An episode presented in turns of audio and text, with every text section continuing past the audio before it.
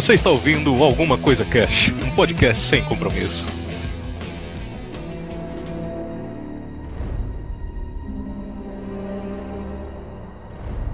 Olá, senhoras e senhores. Aqui é o Febrini e só eu sei a frase que o pai do Júlio Verne falou para ele. Trabalha, vagabundo. Eu vou falar essa frase aí do, em algum momento desse programa. Aqui é Vinícius Hidalgo e essa, essa gravação foi tão difícil quanto a vida no mar de Júlio Verne. pra sair essa gravação, meu amigo. Essa foi, velho. 20 mil léguas cibernéticas pra. Puta Caramba, mas. Mano, velho, 20 quando mil ó, quase que o Febrinho falou assim: a gente vai lançar essa porra na Deep Web. Quem quiser que arrume lá, vai ter que entrar nos fóruns de canibalismo pra reunir essa Quase que porra. nós fez uma live na quarentena, que o bagulho tava demais, né, cara? Nossa senhora. Aqui é o Raul e ao infinito e além. Peraí, tem errado. Nossa, o cara teve. O cara teve 200 meses pra fazer uma entrada, mano. Caralho. É um E filho o cara da me manda uma dessa. Meu, porra. O Porra. cara assistiu Toy Story hoje e falou: Fala essa porra aí, velho. Quer saber? Combina, combina com o Júlio Merda. Foda. Tô de quarentena mesmo, se foda. Caralho, velho. Muito bem, senhoras e senhores, estamos hoje aqui reunidos para bater um papo sobre Júlio Verne, um dos maiores autores da literatura mundial, né? Um autor francês, mas ele é sim um dos maiores da literatura mundial. Um dos pais da ficção científica, né? Junto com Mary Shelley e outros nomes. E um cara admirado por praticamente toda a comunidade literária, né, cara? O Júlio Verne é um cara assim que é muito difícil você ver algum autor que não gosta dele ou coisa do gênero. Assim como Tolkien e, outro, e outros nomes que também são muito queridos, né?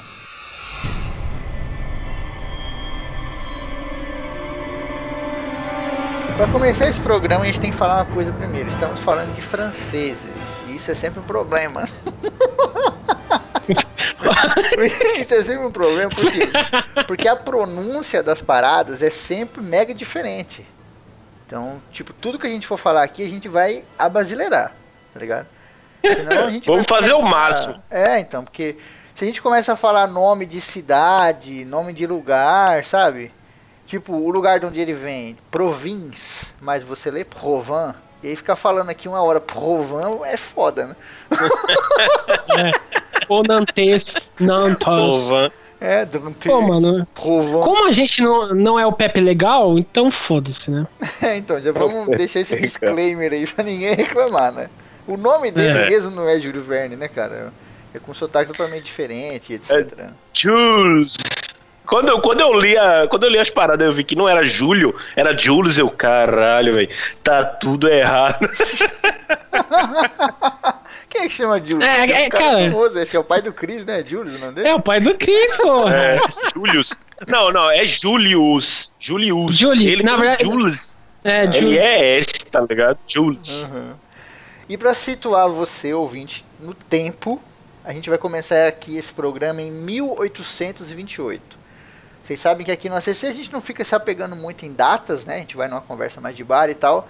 Mas é importante dar uma situada, porque o Júlio Verne, ele é influência de muitos escritores que vieram depois, que já são escritores antigos pra caralho. então, tipo, o cara é mais antigo do que essa galera, tá ligado?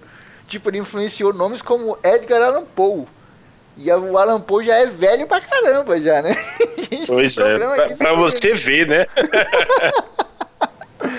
Então, em 1828, é quando ele vem ao nosso mundo cheio de problemas aqui, lá na cidade lá de Nantes, novamente falando da pronúncia, né? A gente não sabe. não, vai, não sabe também não vai ficar falando aqui. Sabe. Nantes, Rovan e etc.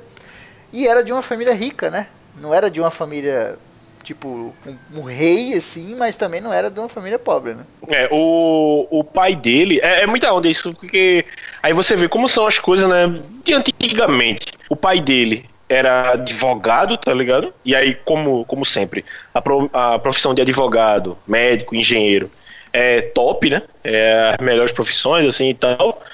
E a mãe dele tinha um. Tinha herdado, né? Se não me engano. Era um. Como se fosse uma doca. Um. um um porto, né? É uma, uma parada que, que a galera constrói navio, repara Estaleiro, navio. Isso, estaleiro. Pronto, era essa, essa palavra que tava faltando. E aí, é, Júlio Verne, ele, nasce, ele cresceu com, tipo, olhando pro mar, sabe? Vendo, vendo marinheiro, marujo, capitão, a galera falando, tá ligado? Imagina, imagina o quanto de coisa ele não deve ter ouvido, de tipo, das Índias, do, dos mares lá não sei pra onde, tá ligado? África, não sei o que e tal. Ou pra um cara lá de, de Nantes, uma cidadezinha, tá ligado? E aí foi a primeira parada que meio que, assim, explodiu a mente, né? Ele, ele deu aquela expandida pra que ele, ele tivesse esse desejo de, de tipo, dessas coisas mais. É, De viajar pro mundo. como é o nome? O, o inexplorado, né? O inexplorado por ele, né, no caso.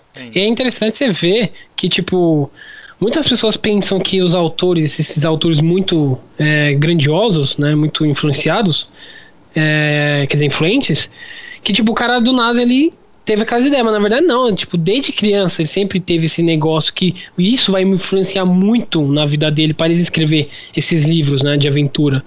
Que, tipo, desde criancinha, o cara já foi praticamente criado com aquela questão, tipo, quero me aventurar pelo mundo, né? Inclusive não, tem um propositalmente, né? É bom lembrar. É, sim, não propositalmente. Mas é, é, inclusive uma, um dos. Aí, quando ele é criança, né? Um dos desejos dele era ser marinheiro, né? Inclusive ele queria ser marinheiro, mas com aquela coisa, o pai era advogado, então desde criança o pai sempre falou, não, você vai ser advogado, não sei o quê. Apesar do irmão dele ter conseguido se tornar marinheiro, né? Porque ele tinha hum, quatro, cinco, três irmãs, dois irmãos, aí é a família grande pra caramba. E a aí. inveja. É, A inveja, tipo, porra, mano, eu só queria ser. Eu só queria passar três meses no navio pegando é, escorbuto. rapaz, eu só queria ser Tá o ligado? Popeye. Sim. É, é, tá ligado? Não, vai ser advogado primogênito lascado.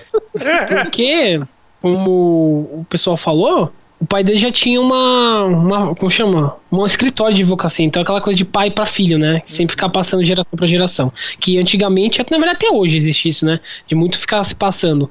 E ele não, ele queria se aventurar. Que, tem, tem um evento que aconteceu, que e daí dizem que é boatos, né? Outros dizem que é verdade.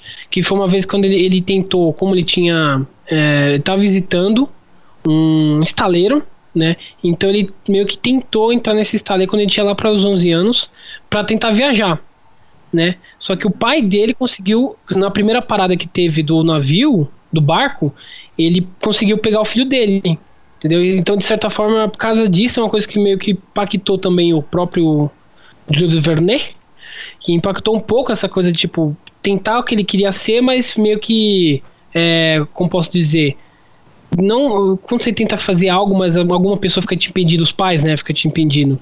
Meio que frustração. E pior, ele tava tentando ir pra encontrar a prima, porque ele era apaixonado pela prima, né? Ele queria se casar com a própria prima, a Carolina Tronson.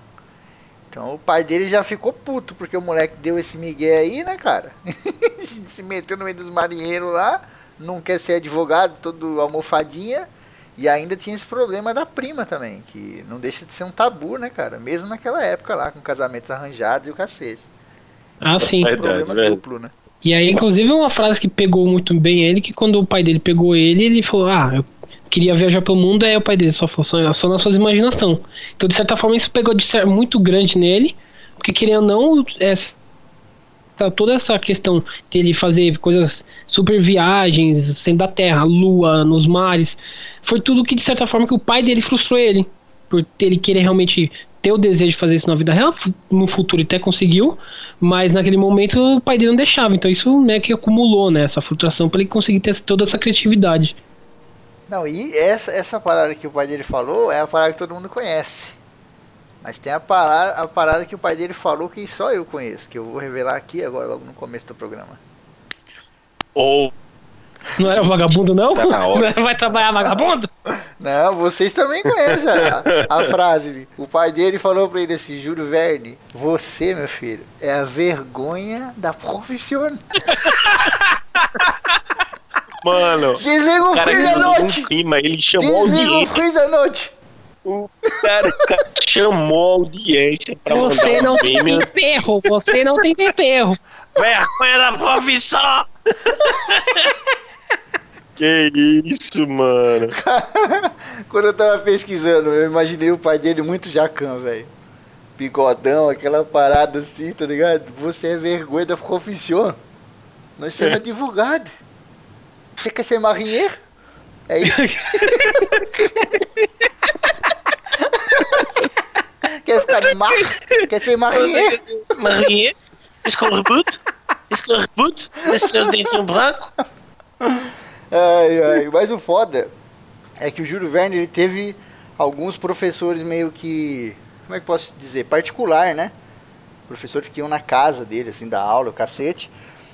E muitas vezes eles mostravam mapas para ele. E aí ele tem uma carta que ele escreveu, que tem até um documentário muito legal no YouTube. Que nessa carta ele diz: Primeiro eu aprendi a viajar na minha imaginação. E depois eu aprendi a viajar com o dedo, pelo mapa. Então ele pegava Hum. aqueles mapas, tá ligado? E ele ia com o dedo. Oh, o cara foi pra cá, o cara foi pra lá, não sei o quê. E aí ele gostava de escrever também, né? Uma coisinha ou outra, já ia escrevendo, não sei o quê. Então, você vê como vai formando a pessoa, né, cara? Como vai construindo, assim, aquele, Verdade. aquele caráter, né, cara? Aquela personalidade e tal. Você é vergonha da profissão! Cala a boca! Eu não quero mais te ver hoje! É, ele, cara, ele é o típico. É, é tipo, é, é como se ele fosse o, o- É o nerd da época, tá ligado? Uhum. De. De tipo, porra, já que eu não posso. Já que eu não, não posso sair e tal, mas pelo menos eu vou adquirir o conhecimento suficiente pra eu poder, tipo, saber onde eu tô, saber o que é que tá rolando naquela, naquele lugar sem estar lá, tá ligado? E aí, mano, ele cai em cima de mapa, de cartografia, né, e tal. É, ele, ele também é, acaba, acaba pra, tipo, conhe- ele conhece uma galera importante, assim, de, de, de cientistas, É, de Cientista, pesquisador, geógrafo. ele é pronto. E, aí- e aí tipo além de que ele, ele lê os livros mas ele lê é, artigo científico sabe? Do pessoal que está estudando mesmo a, a- a- tipo é como se como se ele estivesse vendo a tecnologia de ponta do da época né? De e ele ele tipo ele extrapola, né? Isso a gente vai falar mais pra frente, né? Quando falar da- do- dos contos e tal, mas ele consegue extrapolar, sabe? Eu lembro que eu pesquisando sobre Júlio Verne, eu, eu pensei muito em Asimov, tá ligado? Que Asimov, ele, ele também conseguiu prever altas paradas, assim, do, de coisa que não existia na época e que aconteceu, tipo a internet, por exemplo, sabe? Pre, assim, conseguiu prever, né? Entre aspas. Sim, sim. Mas ele tinha essa característica também, é muito doido. É, é engraçado também que, tipo, mano, isso mostra que desde que a gente, faz tempo que a gente sempre fala assim pra questão de ser escritor, né? Você tem que ter, é, de certa forma, estudo. E, cara, o Júlio Verne, praticamente, o cara estudava sobre tudo. Ele, ele não queria simplesmente fazer algo só aventureiro e tal. Não, ele queria ter realmente uma certa forma base científica pra criar as histórias dele, né? É, então tinha uma, ele, escritor, né, cara? Exato, ele queria, tipo, não quero simplesmente falar que, tipo, que nem o pessoal da Terra plana que inventa negócio hoje em dia, tá ligado? Não, ele realmente.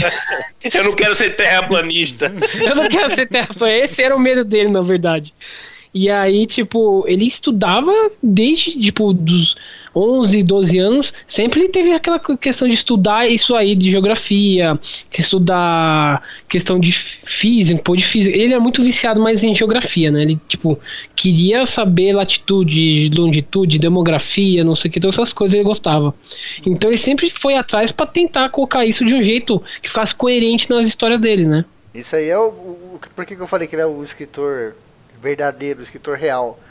Porque quando você é escritor, malandro, quando você quer fazer alguma coisa, a pesquisa vem antes de qualquer coisa, mano. A Sim. pesquisa é foda, cara. E aí ele ainda que tá um cara visionário, né? A pesquisa dele era duplamente importante. Era importante para dar veracidade no, no manuscrito dele, né? Para que o, que o leitor não, não lesse aquilo e falasse, isso aqui é, é vergonha da profissão também, que nem o pai dele falou. Mas também por, porque ele era visionário. Então ele tinha que fazer alguma coisa é, surpreendente né, na, na história dele. Mas que se baseasse na, na, na ciência. Por isso que ele é um dos pais da ficção científica. Porque mesmo nas histórias dele que extrapola tudo e o cacete, tem muita base científica, velho. Coisa como escafandro, sabe? De mergulhador, essas porra assim que nem existia Sim. e tal. Lógico, às vezes as pessoas elas dão muito crédito pro Júlio Verne, né? Porque, por exemplo, você tem modelo de escafandro da época da Grécia, tá ligado? Você tem modelo de submarino da época de, do Império de Alexandre, o Grande. Da 20, da 20 fez, É, então, fez da desenho, 20. escafandro, essas Tipo, às coisas. vezes a galera dá uma, uma aumentada no bagulho, mas que realmente ele pegou todos esses estudos e fez com carinho e uma parada o mais acurada possível. Isso aí não dá pra descontar, não. O cara realmente fez um trabalho fudido. É, pois é, velho. Cara, o fato do pessoal da, da, da Transindiana, né? é, mandar carta pro editor dizendo, velho, quer dizer que Júlio Verne teve aqui no meu trem? Em que, em que cabine, tá ligado? Era pra ele ter falado comigo, porque ele escreveu uma parada tão acurada de paisagem, é, é, escreveu o, a cabine do trem, a velocidade, o que tinha, o que foi, o que fez, o que, o que comeu, sei lá, que a galera, o pessoal achava que ele tava no local, tá ligado? E aí você imagina, pra impressionar desse jeito, o cara era, o cara era muito Não, foda na essa- pesquisa, velho. Essa história Eu- é sensacional, cara. Puta que pariu. É, até- eu lembro. só- desculpa, Wilson, só pra dar um contexto maior Certo, certo. que você falou que isso aí é muito legal. Beleza, beleza. Até dando um pouco de contexto aqui pro ouvinte, pra ele conseguir se situar melhor. É, isso que o Witt falou é do livro A Volta ao Mundo em 80 Dias, onde Júlio Verne escreve essa volta ao mundo sem nem ter saído de, casa, maluco. O cara tinha feito É. umas viagenzinhas merda pra países muito próximos, assim, sabe? Não, Europa, né, cara? Eu, eu, eu acho que tipo, ele nunca saiu da Europa, mas eu acho que ele só tinha ido. Porque parece que o mais longe que ele vai até esse momento é pra Escócia. Depois que ele faz uma viagem para os Estados Unidos e tal. Hum. Mas, mas a- até esse momento ele só tinha ido pra Escócia, sabe? Exato, né, cara? E, ele tipo, ele nunca tinha ido mal, tá ligado? Uhum. E ele faz é, descrições do livro ali, dos lugares, a música, o perfume, é, as especiarias, a comida, a cultura e uma par de coisa que era de muita pesquisa da parte dele, né? Só que ele coloca ali com uma precisão fodida que o leitor hoje em dia fala, o cara realmente deve ter viajado, porque é um bagulho bem, bem maneiro assim e tal. Naquela época não tinha internet, não era fácil assim que nem hoje, né? Você pegar imagem, Sim. foto, cacete de lugar e tal. E, e mais, e ainda mais. A Volta ao Muito- ao Mundo em 80 Dias foi publi- publicada em capítulos, é, aos poucos, em revistas. Então, Os que fascículos. fascículos, né? Então o que acontecia? A mídia viu aquela porra lá e falou: meu irmão, esse cara tá viajando e tá escrevendo as memórias dele e tá mandando pra revista, estão publicando. Vamos acompanhar a viagem desse cara. E o mundo Ele tá inteiro- realmente. ele tá realmente fazendo 80 dias, tá ligado? E o mundo inteiro começou a acompanhar, mano, a história do personagem do Júlio Verne, achando que o cara era real. E que o cara tava dando a volta ao mundo de verdade, em algum lugar lá passando. Mano, é, Tá ligado? Mano, olha o nível. foi meio bagulho. que uma de, de Orson Welles no, no- falando no negócio da rádio no Guerra dos Mundos, né? Só que to, totalmente. Orson Welles, que é o, era o radialista, que pegou Orson o Welles. ponto de Orson Welles. É, é isso. Orson Welles Welles, é, tá É certo. foda, porque hoje pode parecer muito fácil pra galera, sei lá, pesquisar sobre a cultura da Índia, pesquisar sobre a cultura do Japão. Você tem livro pra caralho, tem filme, tem a porra toda. A gente tá falando aqui de 1800 de bolinha, cara. Era um, um mundo totalmente diferente, tá ligado? Então, a pesquisa do Júlio Verne pra escrever os livros dele, nossa, era muito, muito, muito demorada, assim, muito Cara, completa. O, o, é, o, ele tem um, um fascículo que ele termina assim, ele termina, vou pegar o, o trem para ir para, vou pegar o barco para ir pro Japão, é, é, que vai sair de tal hora, custa custa é, 100 de gold e, e ele é assim assim assado, o tempo tá frio e tal. Chegou carta do chegou carta dessa, dessa marina aí, do pessoal que cuida do, desse navio, de- é, dizendo, perguntando qual a cabine que o que o o Gil Verne ia estar, porque eles iam fazer uma festa pra ele, tá ligado? Porque o navio ficou famoso. A Que todo mundo, depois né, que leu esse, esse fascículo. É, o depois que criou a permuta. a galera leu. O falou, qual que é o seu É, Instagram? Posta uma foto lá, mano, pra nós. Digital fazer um influencer. collab, digital influencer. tá de, tão, de tão fiel que foi, a galera falou, mano, ele tá aqui, tá vamos fazer uma festa pro cara que a gente ficou famoso, tá ligado? Porque todo mundo queria ver o navio que Júlio Verne pegou, tá ligado? De tão, de tão foda que ele, que ele tava. Isso é muito foda. Sim. E É. aí é interessante que, tipo, ele começou a pegar interesse, como, como que na verdade aquela questão do, do pai dele querer que ele fosse advogado, ele obrigou o garoto a fazer direito, faculdade de direito, e mandou ele, tipo, de certa forma, um pouco pra ir pra Nantes, porque lembra aquela questão da prima? Então, ele tava lá viciado na prima, porque ele tava lá na casa dos 20 19 anos, né? E Tá aí. avisando. Exato. E aí o que aconteceu? O pai, o pai dele não meio que não curtia tanto isso. Então ele falou, mano, vai fazer faculdade na, lá na puta que pariu em Paris. Seu E aí ele conseguiu. e aí ele conseguiu até se informar, é, se formar em faculdade, faculdade de Direito, né? Só que é interessante, quando ele tinha 19 anos, ele tinha muita influência do Vitor Hugo. Pra quem não conhece, Vitor Hugo escreveu as A Vida de Hugo Cabret, né? Que tem um filme, Não. filme excelente lá. As amizades do Júlio Verne é uma sacanagem, cara. Quem, quando eu era moleque, quem eram meus amigos? Era o Zaroio, o Mendigo. Olha, olha o nome dos meus amigos. Júlio Verne era amigo de Vitor Hugo e de Alexandre Duma Filho. Alexandre E o pai Dumas também, Filho. É, e o pai também. É nada mais nada menos do que o escritor de Os Três Mosqueteiros. E Vitor Hugo escreveu nada mais nada, nada menos do que. Qual foi a obra que você citou, Raul? É, a Vida de Hugo Cabret. Fora isso, ele fez Os Miseráveis e apenas o Corcunda de Notre Dame. Olha as amizades do É. filho da puta. Se o Febrinho fosse amigo do Paulo Coelho, talvez ele conseguiria, não sei. Mas eu sou amigo do mendigo, né? Então. Fazer o quê, né? Aí ele consegue lançar umas historinhas aqui lá no Wattpad. Ele botou no Notepad. Não, mas era louco porque o nego recusava os trabalhos do Júlio Verne, né? O nego recusava pra caralho e acusava ele de. Eles se chamavam. É um nome muito bonito, assim. É tipo. Previsão ingênua, né? Uma coisa assim. Acusava de É. previsão ingênua. Tipo, ele, ele viajava muito na maionese, né? Quando ele falava de submarino e essas coisas, o que acabou sendo uma grande verdade.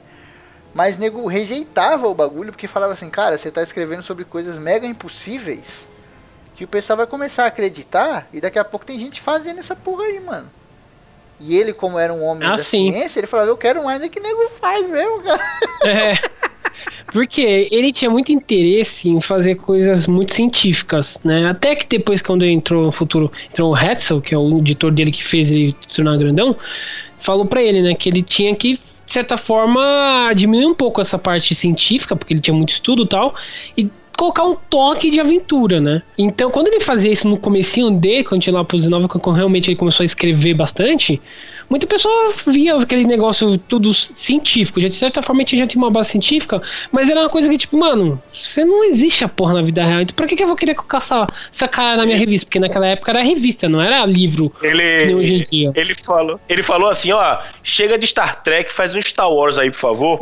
É, exatamente. e um raio laser, tá ligado? Bota uma nave triangular fodona aí e explode uns planetas, que é isso que eu quero. Eu não quero, eu não quero que o Data fique falando, não, porque isso não pode, porque é a velocidade da luz, não sei o quê. Não, meu amigo, eu quero, eu quero explosão. Tanto que o Pierre, É, ele eu- é um dos caras que meio que afasta ele desse bagulho de barco, né? Porque o- se fosse pelo Júlio Verne, ele ia ficar escrevendo de bagulho de barco aí, de mar, pro resto da vida, né, cara? e o Pierre dá uma... Era pra sempre capitão. O, o capitão. Mano, é muito bom esse, esse início né, da carreira de Júlio Verne, porque é o seguinte: o- a gente falou, né? O pai, man- o pai dele manda ele pra Paris, né? Porque só em Paris você faz o exame da ordem dos, dos advogados. Ele se forma e ele faz: Olha aí, papai, tô advogado para não sei o quê. Mas é o seguinte, mano, você tá em Paris. O que, é o que é que acontece, mano? O que é que acontece quando o cara do interior vai pra capital? Ele fica deslumbrado. E foi justamente isso. Aí ele conhece Alexandre Dumas, é, é, como é outro que vocês falaram aí? É, Diogo Cabret. Vitor Hugo. Vitor Hugo, tá ligado? Conhece essa galera e aí, meu irmão, ele se encanta pelo teatro, sabe? Ele começa a escrever essas paradas, aí o Fabrício falou que é rejeitado, não sei o quê. Aí, se eu não me engano, ele faz os cinco, cinco dias em Paris, que, que foi simplesmente, que simplesmente Vit- é, é, Vitor Hugo, não, Alexandre Dumas deu uma lida aí. Porra, gostei disso aqui, hein? Vou, vou fazer uma peça aqui. vou fazer uma peça aqui no teatro. Porque, é, Mano, porque também ele escrevia é teatro, né? O Júlio Verne no começo. É. Era uma coisa mais. Porque foi justamente isso. Isso. Ele curtia teatro, sabe? Conheceu essa galera. Ele, mano, o, o cara teve aval do, a- de Alexandre Dumas, tá ligado? Pra você imaginar. E aí o pai dele descobre que, tipo, ele não tá lá é, defendendo cliente ou defendendo safado, tá ligado? Ele tá no, no teatro. tá escrevendo coisa ainda. E o, aí o pai dele, ó, essa a boquinha aqui comigo não vai, vai acabar. Aí ele, quando ele, ele corta lá, corta a verba, corta a mesada do, do filho, tá ligado? Porque ele tava sendo muito rebelde fazendo, fazendo teatro. E aí é quando, quando o Júlio Verne ele fala: Não, quer saber então? Eu vou. Eu acho que eu tô num. num Fala no seu rabona e eu vou trabalhar É. na porra do teatro. eu tô num lugar bom aqui, tá Ele ligado? abraçou a vergonha da profissão, né? Ele falou, É. vergonha da profissão mesmo e foda-se. Não, e ele foi um monstro, né? Porque esses caras que também já eram é, enormes, assim, grandes nomes da literatura, começaram a pagar um pau pra ele, né? O que acontece em muitos ramos, inclusive na música, né? Na música você tem muitas histórias parecidas. O cara que chega e ele é bom pra caramba, e aí ele conhece nomes enormes da parada, e aí os caras começam a admirar esse novato. Isso aconteceu com um monte de gente, com Queen, com Led Zeppelin, com a, uma, nossa, dá pra a história do rock é tudo parecido, né, cara? Tem até aquele filme que a gente fez um podcast uma vez, lembra, Raul, que a gente foi convidado no, no outro podcast pra fazer um, uma gravação sobre Sim. um filme que É tipo uma paródia, né? Que é, parodia e- esse negócio. Fazer uma paródia, assim, como todas as histórias de rock é parecida e tal, e tem muita história de escritor que, que é mega parecida também. né? Sim, sim. E é interessante que, mano, querendo ou não, isso ajuda muito essa questão do contato, né? Por mais que quando ele já estivesse trabalhando com teatro, ele até de certa forma não era rico. Ele não estava ganhando tão bem, mas ele conseguia até se viver, né? E aí teve até uma época que ele teve que trabalhar com a Bolsa de Valores em Paris. Pra ter ideia, acho que ele trabalhou, se não me engano, nove anos com isso. Mas enquanto ele trabalhava, ele sempre treinava. O sonho dele sempre foi querer ser escritor, além do na questão de se aventurar, né? Que até quando ele ficou mais rico, ele conseguiu fazer isso de certa forma. Mas era ser escritor.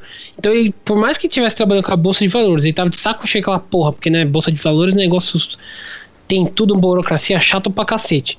Mas ele sempre tá treinando, sempre tá treinando. Dizi- Diziam que tinha uma época que o cara escrevia, tipo, em uma semana, quase a porra de, uma, de um livro inteiro, né? O Hetzel, que foi o editor dele. Não, e ele escrevia Então, vários ao mesmo tempo, cara. né? Ele escrevia, Sim, escrevia vários ao mesmo tempo e ele tinha uma técnica muito boa. Ele pegava a folha de caderno lá, o caderninho, né? Na folha eh, da direita, ele escrevia a história. Então ele escrevia o livro inteiro usando só as folhas direitas do caderno.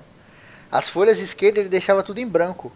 Quando ele terminava de escrever o livro, ele voltava e aí ele ia lendo o que ele escreveu e ia colocando nota na folha esquerda, velho. Olha que técnica foda, cara, de escrita. Era um Ah. bagulho. Então, imagina. Ele hackeou, meu irmão. É, eu não sei se isso é Agora que imagina. hackeou na época, mas eu achei foda pra caralho, assim. E o cara inventou o Google Docs, tá ligado? que você tem, você vai Pois é. você coloca nota, assim. não- Comentário, vamos botar um comentário aqui. Escafandro. Vou botar que não sei o que, tem que botar uma cordinha, tem que ter ar, cuidado com a pressão. Mas ao mesmo tempo tinha uma coisa que incomodava ele pra caralho. Que era a academia, a literatura, né, os grandes nomes, fora os amigos, obviamente, considerava ele um escritor pra criança, né? Um escritor assim juvenil assim. Tipo, a obra É. dele falava muito com a criança, com o adolescente, porque é muito sonhador, aquela parada, a aventura, aquela coisa bem tintim assim, sabe? Tintim tem muito de Júlio Verne. Só que ele falava, não, cara, isso aqui é pra todo mundo. Ele queria, né, ser um escritor assim. Hoje em dia, o Júlio Verne é um escritor pra todo mundo, né? Se você pegar uma criança É. ou um velho, eles vão sentir é, do tipo, jeito, né? tem até versões do Ju do 20 mil likes submarino, os outros livros tem também, de versão pra criança e versão pra o pessoal mais infantil juvenil adulto, né? Mas é engraçado que o Alexandre Dumas também era considerado Três Mosqueteiros, Conde de Monte Cristo era considerado pra pessoa infantil juvenil, ou, ou, no caso, os, os- o pessoal, né, o conselho lá dos escritores de Paris, que é uns bandos metidos do caralho, considerava isso daí pra criança, cara. Eu fico pensando, mano, os caras É. são doidos. É muito. É muito aquela questão de você De, de, tipo, o que na época, imagino que livro acadêmico era o que valia, ou, ou drama, sabe? Drama, peça de teatro, essas coisas. E, e até hoje, velho, a gente. É, a ficção científica, ela é. A ficção científica, a fantasia, a ação, a aventura, é considerado literatura menor, sabe? E aí, isso que eu, eu acho foda, velho. De tipo, desde aquele tempo até hoje não, não mudou tanto assim, sabe? E aí o cara, por isso, o cara era, era considerado uma literatura menor. Até mesmo quem. Uma, uma questão que. que é, deu essa. foi contra ele foi a, a tradução, sabe? A galera traduzia do francês pro inglês, né? O inglês da Inglaterra. E, tipo, o pessoal ficava simplesmente com preguiça de sair traduzindo é, a explicação técnica do escafandro da, do, do como é o nome, do submarino lá, é, a explicação técnica do, do, da geografia, o relevo de não sei das quantas e tal. Isso tudo diminuía pra caralho. E aí, o que você. Imagina, você tá lá. Não, porque ele usou um escafandro. E tipo, você resumir toda uma parte de tipo, não, era uma estrutura de metal para aguentar pressão, que não sei o que, tinha uma tubulação para pegar o ar comprimido, não sei de onde, para tipo, era uma era uma máquina para você poder andar na água. Sim, e tinha tradução que não era nem escafandro. Tinha tradução que eles, eles colocavam tipo camiseta.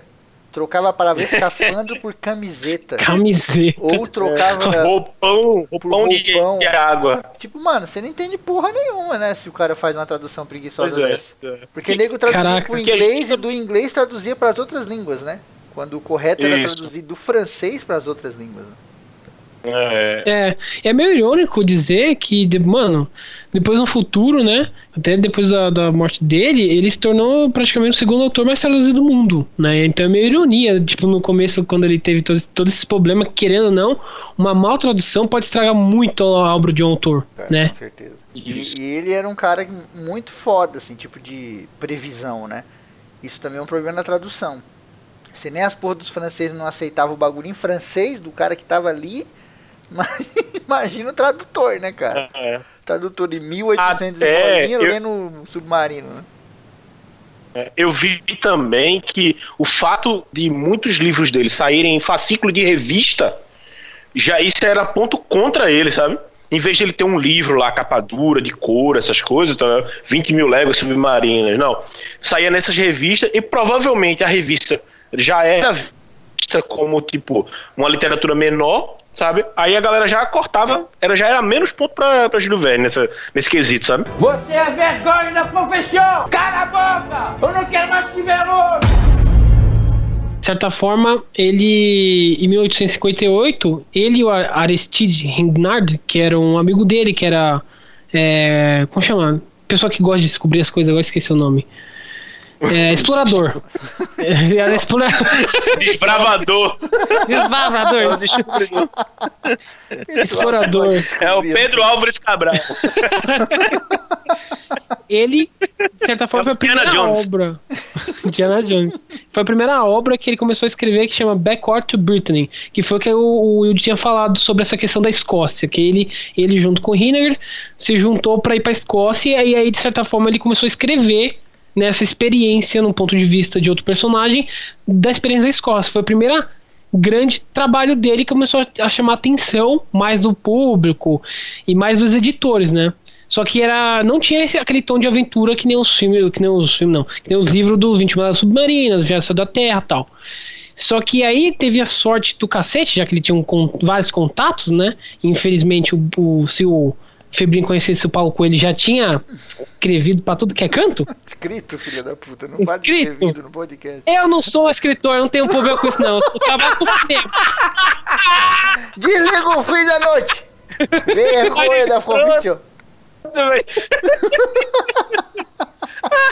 e é cineasta, filho da puta. Pior que escritor, é cineasta. Hein? Eu não sou roteirista, eu trabalho com produção. Imagina, imagina como era a prova de, de história de Raul, velho. Tudo sem acento, sem vírgula, nada. Aí o professor de história. Por que tá tudo errado aqui? É história, professor, não é português, não. Cala a boca aí, não posso minha nota. É história português, filha da puta. É, isso, hora, filha da puta. teste corrida, todo teste corrida. Eu falei, tá, foda-se. E aí, ele teve a sorte que ele conheceu o Pierre Jules Hessel, que foi um, é um grande editor que trabalhou com Victor Hugo, trabalhou com Balzac. E aí que realmente o cara acreditou no trabalho do Júlio Verne. Inclusive ele fala, né? O cara realmente entendia o que eu queria dizer com as minhas histórias, né? Que foi que aí saiu o primeiro é, trabalho dele e o primeiro sucesso dele, que é os Cinco Semanas em um Balão. Isso. Mas o Pierre, como eu disse anteriormente, ele meteu a mão também na obra, né? Meteu a mão na Meteu. obra no sentido de, Exatamente. de falar, ó, tem que mudar um pouquinho as coisas aqui e tal. Hoje em dia é padrão isso aí, né, cara? O editor, ele acha que é uma parada e aí chega a editora e fala, não, meu irmão, o negócio aqui é vender. Escrever pra vender. Então, faz a sua obra, seu Engraçado. negocinho aí, né, mas... É, até que de forma, o Pierre, no começo do trabalho dele, que até depois virou uma. Uma, como é uma série de trabalhos, né? Que chama Viagens em Extraordinárias, né? Que é vários livros. E aí não dizia, o, o Júlio Verne até gostava de trabalhar com o Pierre porque ele não era aquele cara que enchia tanto o saco, né? Então, ele, mas ele de certa forma, ele certa- conseguiu criar esse estilo que muito conhecido do Verne, que era base científica com tom aventuresco. Então, foi, foi ideia do próprio Hetzel, falou, mano, coloca um negócio meio Diana Jones, né?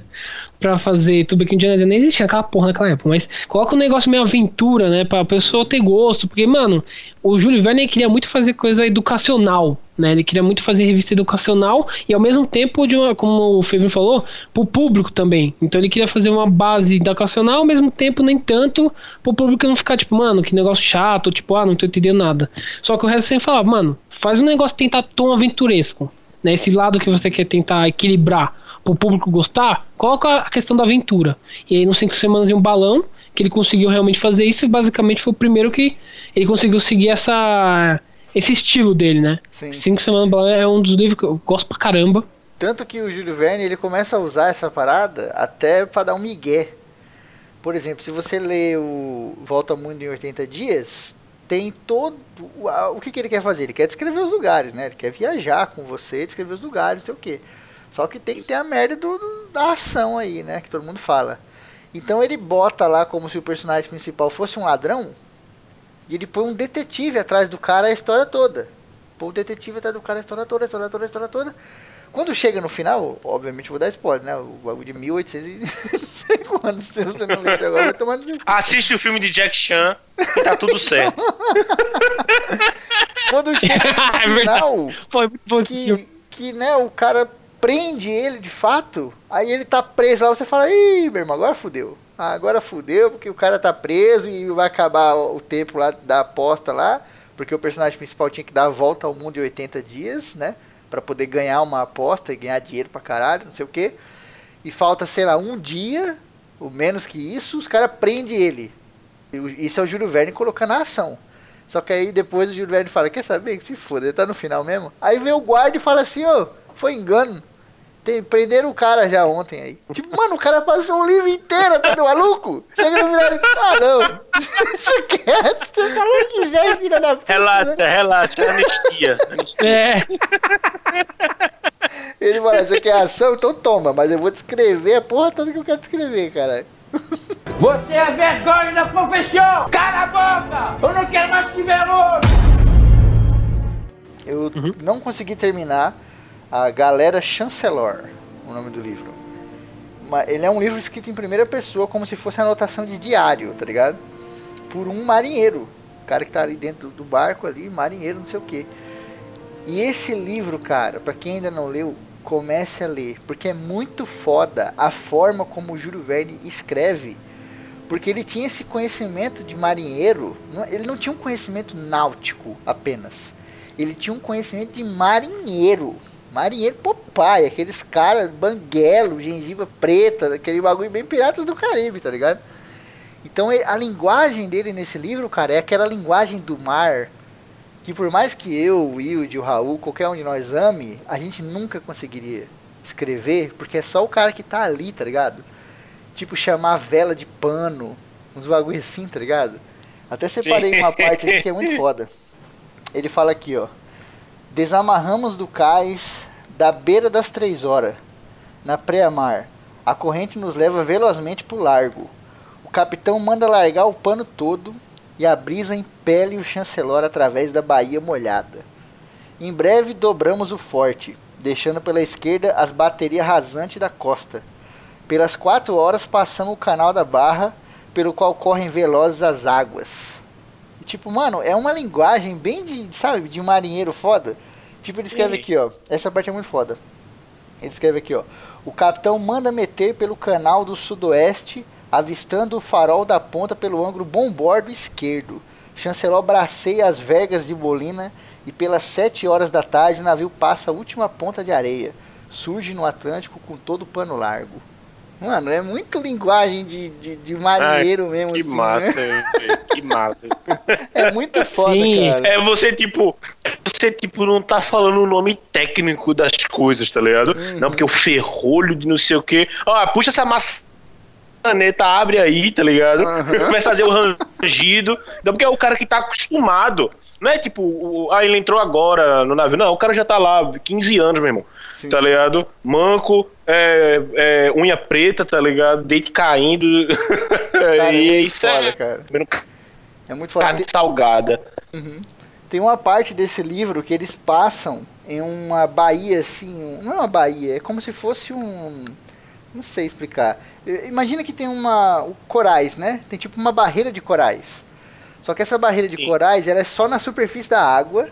Aquele coralzinho bem bem fininho assim, que é quase bactéria, tá ligado? Aquele coralzinho bem merda mesmo assim.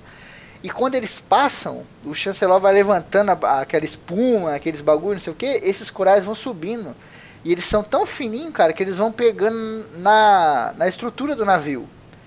Então o navio passa por essa porra, ele fica, sei lá, uma hora passando em cima desse bagulho. E quando ele sai, cara, ele parece um negócio saído de um livro de fantasia. Porque ele sai totalmente verde, tá ligado? Com aquele monte de rabiola, velho, verdinha, em tudo quanto é parte do navio, inclusive na vela. E, mano, o cara descrevendo essa parte, você fala assim, caralho, mano, a vida no mar é muito foda, cara. Ainda mais Sim. naquela época, né, cara? Puta que pariu, era uma aventura por si só, né, cara? Cara, e é legal que você vê como que traz a- uma legitimidade grande, né? Você tipo, fala, mano, parece que realmente o cara tá lá, né? Por menos que o, quando teve o viagem em 80 dias, o pessoal realmente acompanhou como se fosse uma pessoa de verdade. De Sim, tão cara, muito foda. então, tipo, não é só a questão do tipo dele descrever as coisas por questão de estudo, é o tipo de narrativa que ele consegue também fazer para as pessoas acreditar, né? Então, por isso não chega a ser um negócio tipo muito técnico. Então, isso é, é muito interessante com a forma que ele escrevia. E aí, é, com, por exemplo, Cinco Semanas no Balão, ele sempre pegava um tema muito recorrente essas coisas, né? Pegar lugares que normalmente o ser humano não explorava. Cinco Semanas no Balão, praticamente uma história de um explorador e uma história junto com norma- normalmente sempre tem, né, um explorador e o seu assistente, que ele vai é, vai desbravar a África num balão, né? E cara, em 1800 a África era um lugar praticamente quase inexplorável, né? Sim. Muita pessoa explorado. pensa que é explorado. Por quê? É, não é que nem agora que, tipo, começou a, a explorar mais em 1920, 1930, quando teve aquela coisa da França, começou a muito atrás na África, né? França, Espanha, Inglaterra, né? Mas naquela época não. Então, tipo, mano, imagina você ter que pesquisar sobre coisas que quase ninguém visitou. É tipo, mo- como? Como você tem que fazer isso? Então, o cara conseguiu, o cara descrevia. Eu li esse livro, acho que faz uns dois, três anos. O cara conseguiu escrever é, como eram as montanhas de Katmandu, como que era ah, tipo, o clima em Congo, como que era o, o cheiro do mar em Serra Leoa. Tipo, mano, olha o nível do negócio. Até Era um negócio incrível. de animais, né, cara? Que você fala assim, caralho. É. Puta, velho. Ah, é. Era um nível, nível de estudo muito, muito grande. O cara eu imaginava que ele ficava, tipo, 90% do tempo dele só indo na biblioteca pesquisando, né? Porque é, isso por si só já é uma aventura, tá ligado? Os problemas que você tem na viagem. Até mandei pra vocês lá no WhatsApp, né? Eu terminei de ler o Volta ao Mundo em 80 Dias e falei, mano, o avião acabou com a aventura de você. senta o cu lá, senta o cu lá no avião, ele dá a volta no mundo, volta e você sai do avião, tá ligado? Não tem muito. Os caras não, meu irmão. Os caras vai de balsa e vai de barco e chega no lugar, teve uma, uma corredeira fodida, não dá pra passar. Aí vamos de tal bagulho, aí chega no lugar, aqui só passa de elefante na Índia. Os caras montam em cima do elefante e vai. Tem uma parte quando eles chegam no, no território indígena lá dos norte-americanos, dos povos nativos, né? Que ele perde um trem lá e aí eles têm que ir de trenó, velho. Aqueles trenó do deserto, sabe? Que o cara Sim, sim. uma vela enorme, o vento do cacete, né? E o cara trenozando na areia. E eles vão naquela porra lá, cara. Você fala, mano, que foda, velho. Fora várias outras coisas que acontecem, tá ligado? Hoje em dia, pra você fazer uma, uma viagem assim, você tem que, tipo, propositalmente esquecer que existe avião, tá ligado? que qualquer coisa que você pega avião, acabou com a viagem, mano. E outra, e a gente, a gente nem dá, tá ligado? Uhum. Por causa de. Por causa de, tipo, lei local, é, por causa de problema, às vezes, de, de fronteira, guerra, essas porra, tá ligado? Corona. Tipo, ele tinha uma parada. É, pois é. Ele tinha uma parada que era assim, ele era europeu, tá ligado? Naquela época a Europa mandava no- na porra do mundo e foda-se, tá ligado? Aí hoje em dia você só tem que farmar uma grana, uma grana forte e fazer a parada, tá ligado? Você pega um avião e vai. Mas naquela época, tipo, não tinha, eu acho que nessa época não tinha nem navio a vapor, né? Se brincar. Eu não, não sei se. Não, sei se já Começou, tinha, né? inclusive, inclusive Pronto. uma das influências dele no Nautilus, né, do 21 Nossas Submarinas. No comecinho começou a ter uma invenção do, do navio a vapor. a vapor e tal. Que, que imagino, olha só, o navio a vapor na época, quando começou a sair, eu já imagino os, os marinheiros sentados na mesa no bar, tá ligado? E falando: Ah, não, agora com esse, esse navio Nutella aí, navio vapor, acabou a viagem, acabou a aventura. Porque agora é só você ligar lá, não precisa de vento, porque é só você ligar o vapor e ele vai andar sozinho. Caralho, deixa eu contar, Acabou, acabou, acabou. cara, deixa eu contar uma parte do Volta ao Mundo em 80 dias que é muito foda, cara. É bem no finalzinho, assim, que Uhum. o livro todo, né, ele gira em, em torno dessa aposta, do cara conseguir chegar e tal. No finalzinho, mano, eles pegam um barco, se eu não me engano é dos Estados Unidos pra Inglaterra ali, é a última parte da jornada. E é um barco a vapor. Então o cara tem carvão pra caralho lá e ele fala pro cara, esse carvão ele vai dar, velho? Que não vai chinelar. não vai, ter que queimar carvão pra caralho, eu quero ver essa Ele, ele fala assim mesmo. Ele fala assim fala, mesmo. ele fala assim mesmo, nós vai chinelar. Linguagem Ah, de marujo, não vai chinelar essa cachorra. Aí, cara, vai chinelar.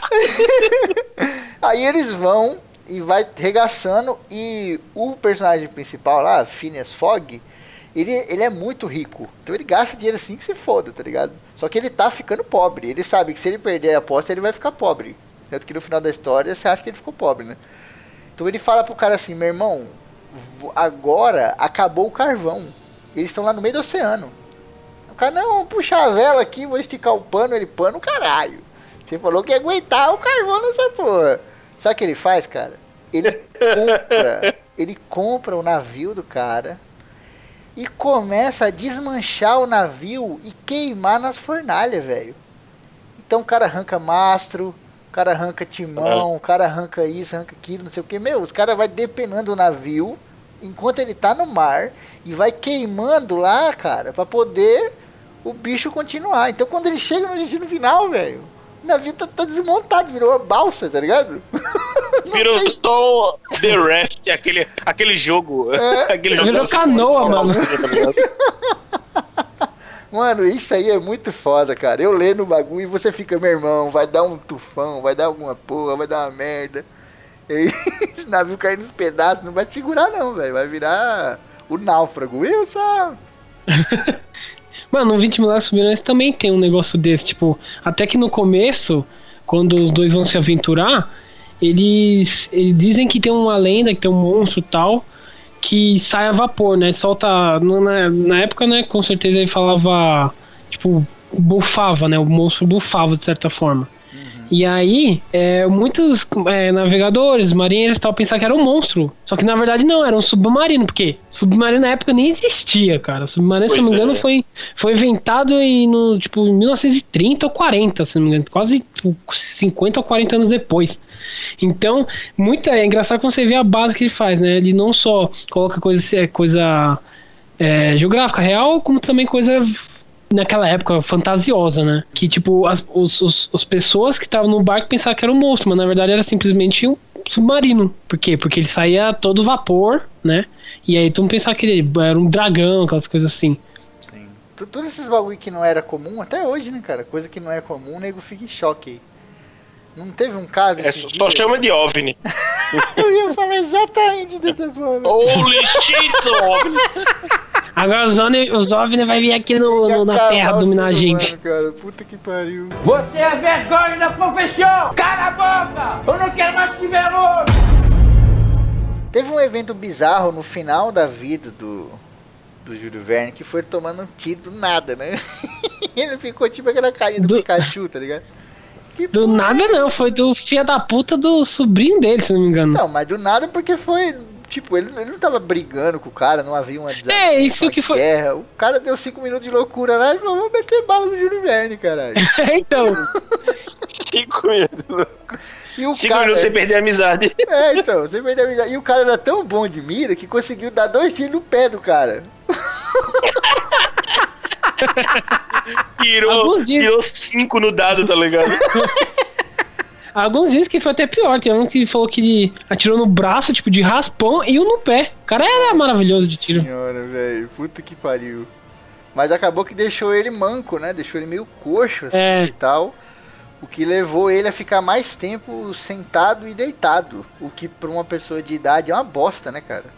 É. Quanto E mais, mais nessa tempo- época, que ele já tinha, ele já tinha, ele já tava rico, né? Inclusive, quem pensa que escritor não pode ser rico, Júlio Verne era bem rico e, inclusive, o pessoal encheu o saco dele e por isso ele até se mudou, né? Nessa época ele já tava morando num lugar mais fechado pra o pessoal não ficar indo atrás Ele dele. tinha dois E com barcos, isso- inclusive, né? Os barcos Pô, o cara, tinha dois barcos, né? Que foi o que a gente falou ali. Ele, de certa forma, conseguia realizar e fazer muita viagem com esse barco e escrevia no barco, né? Então, é uma coisa que ele pegava já ao vivo, já as informações. O 20 mil léguas E aí- que você falou, que você leu também, foi escrito totalmente num navio, né? Não sei se ele tava É, exato. uma viagem, alguma coisa assim, ele escreveu o livro todinho. Parece que ele tá. Ele, ele foi o, o iate, ele finalmente comprou, né? O iate lá e tal. E ele tava voltando, se eu não me engano, foi uma viagem que ele fez pros Estados Unidos. Não, na Ele época foi era aí na iate. volta ele. Iate é muito É, rico. não, é. é Era barco, é barco, barco. Como que é iate, Milton? Barcou. Não, porque iate é muito rico. Então é, é, é, é interessante isso aí que você falou, né? Ele ia pro, foi pros Estados Unidos, ele conseguiu viajar a vários lugares.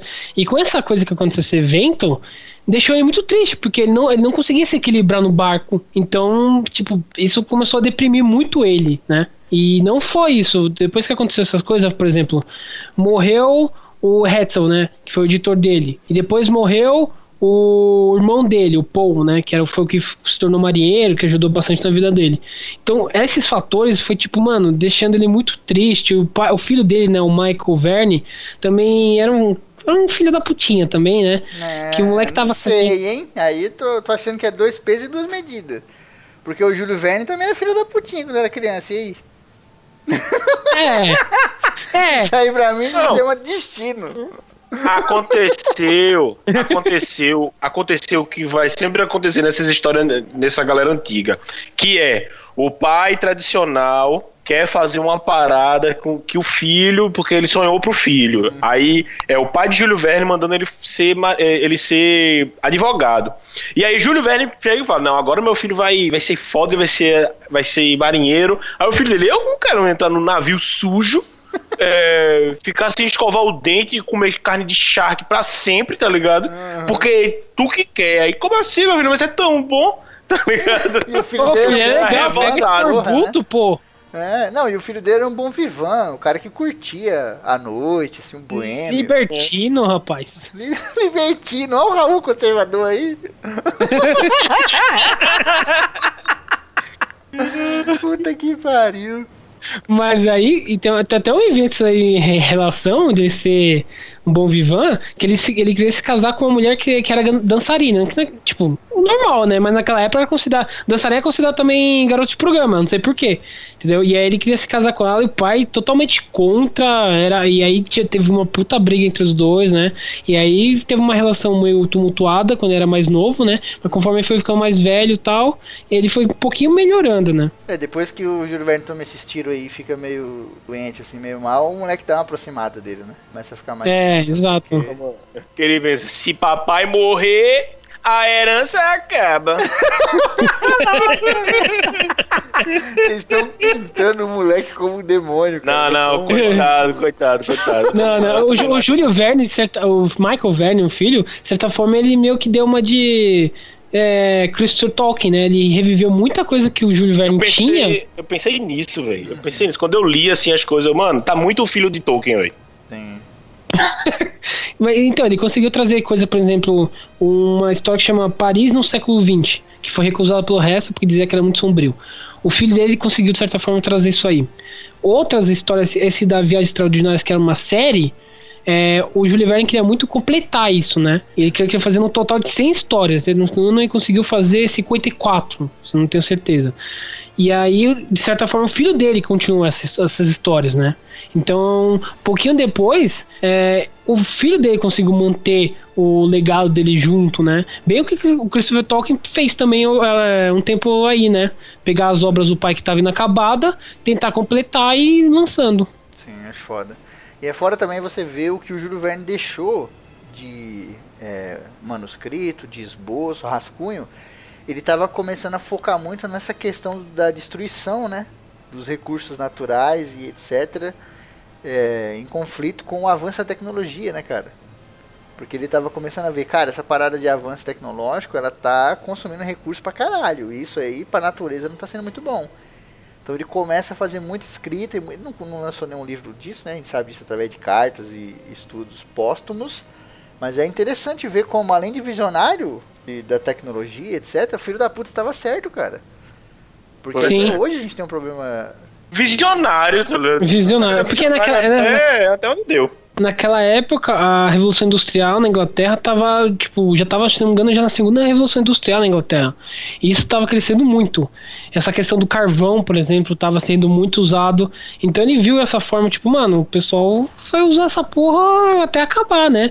Inclusive, é, esse Paris no século XX, ele mostra o futuro de Paris no século XX, como o nome diz, que mostrar como que a vida era decadente, essa questão do da dos coisas fósseis está acabando, mas a tecnologia é super grande, como que de certa forma esse trabalho dele que foi que foi lançado até posteriormente, se não me engano, foi lançado em 1994, né?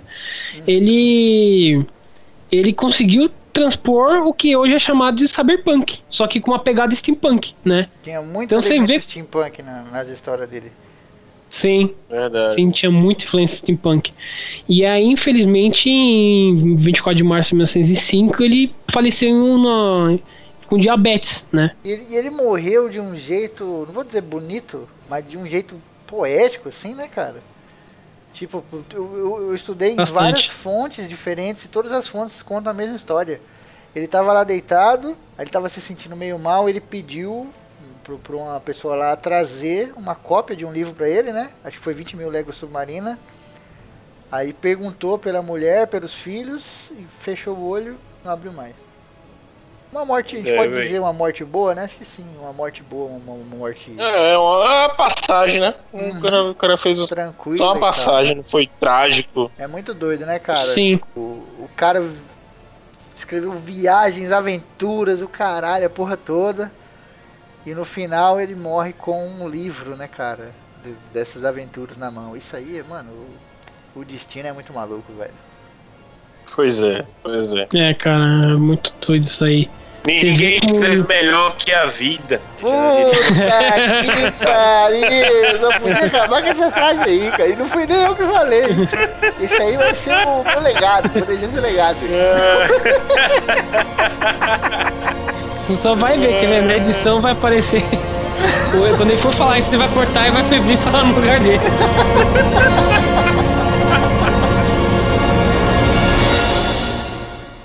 E aí, gostou desse ACC? Se você riu ou aprendeu alguma coisa, contribua com o padrinho do ACC.